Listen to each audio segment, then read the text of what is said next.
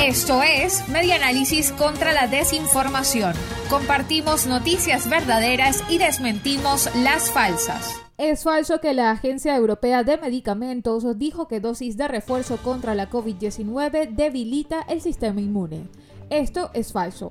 En redes sociales circularon publicaciones que afirmaban que supuestamente la Agencia Europea de Medicamentos dijo que las vacunas o las dosis de refuerzo contra la COVID-19 debilitan el sistema inmunitario y que no recomiendan su administración.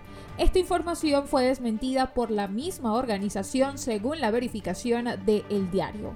Según esta noticia falsa, la EMA dijo que las vacunas debilitan el sistema inmune y que la dosis de refuerzo causará una caída importante del sistema inmunológico.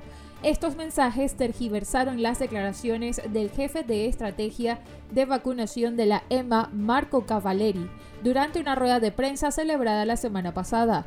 Cavalleri manifestó que una estrategia basada en repetir la vacunación cada poco tiempo puede disminuir la respuesta inmunitaria de estos fármacos. La Agencia Europea de Medicamentos aclaró a EFE que el funcionario no dijo ni insinuó que la vacuna o la administración repetida de dosis de refuerzo pueda debilitar el sistema inmune. Esto fue Media Análisis contra la Desinformación.